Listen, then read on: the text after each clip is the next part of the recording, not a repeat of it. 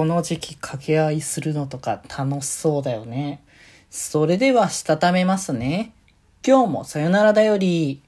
はーい、どうも、皆さん、こんばんは、デジェジでございます。はい、この番組は、今日という日に、さよならという気持ちを込め、聞いてくださる皆様にお手紙を綴るように、僕、デジェジがお話ししていきたいと思います。はーい。ということでですね。いやー、今日ね、あれなんですよね。もうなんか定番中の定番ではあったんだけどさ、あの、コンビニにちょっとね、あの、まあ、コンビニっていうか、買い物で行ってて、で、その中で、間でこう、コンビニにね、寄ってたんですけど、で、まあ、ちょっと雨が降ってて、で、それが、なんだろう、ちょうどコンビニを出るぐらいのタイミングにはまあ大体止んでたんですけれど、その止んで、ただその前までは降ってたから傘持ってってたんですね、普通に。で、そしたらもう、外出た時に傘立て見たらなくなってるんですよね。あー、これは、まあ、ベタなパターンだなって思いましたよね。もう、ああいうところにやっぱ置いとくといけないなって改めて思いましたね。まあ、まあ、使ってた傘自体がね、そもそも、あの、ビニール傘とかだったから別にまあ、最悪別になくなっちゃったらなくなっちゃったで困るもんでもないし、ちょうど雨も降ってなかったしって思ったからよかったんだけど、まあでも何とも言えないもやとかはあったよね。まあ多分次腕掛けた時は基本的には僕折りたたみ傘なんで、まあ、しばらくはやっぱ折りたたみ傘使うかな って思いましたね。まあまあまあ、そんなね、こうトラブルもありましたよってところですけど、まあ今日は、えー、水曜日なので、えー、っと、ワードトークということで、ランダム単語箇所から選んでね、えー、喋っていきましょうっていう形なんですけれども、えー、っと、今日のテーマはですね、水鉄砲でございます。まあ、なか なかね 咳込んじゃった まあ、なかなか最近は、こう、水鉄砲をね、やるっていう機会自体がもうほぼほぼない。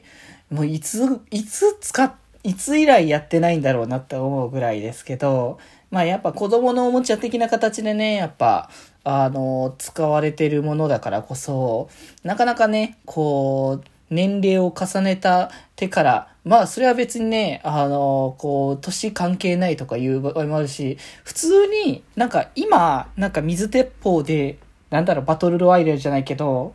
あの、掛け合いみたいなことをするのって楽しそうだし、まあちょっとね、今は寒いタイミングもありますけど、まあ結構ね、暑くなってきてるから、割とこう気持ちいい、なんかそれこそ森とか、なんかそういうキャンプに行きましたよみたいな感じのなんかアスレチックじゃないけどこうレジャー的な感じでこう水鉄砲をお互いに用意してそれをなんかそれこそさもうザこう水鉄砲みたいな子供用みたいな感じのなんか簡素なちっちゃいやつじゃなくてすごいこう凝ったやつとかあるじゃないですか水鉄砲でも。なんか、ああいうのを使って ね、あのー、山の中で、こう、遊ぶっていうのとかすると楽しそうだなって思いますよね。なんかたまになんか色のついた水をかけ、水を入れて、それをなんかかけてなんかこう、それこそサバゲみたいな感じに、この、当たったらアウトみたいな感じにするとかも結構楽しそうだなってね、普通に思ったから、割とこれできそうかもしれないっていうか、やったらね、楽しそうだなって改めて思いましたよね。なかなかそれをね、できる機会とか、まあ、そういうのもないですけど、まあそれこそなんかね、うちの気まよりないとなんかで企画でね、やれたらいいかもしんないですけどね。まあ、それをなんかゲームというか、こう、電子の海の中でやるんだったらスプラトゥーンになるのかもしれないですけどね、ある種。そう。よくよく考えたら水鉄砲はスプラトゥーンですね。つってまあ僕ほぼスプラやってないんですけどね。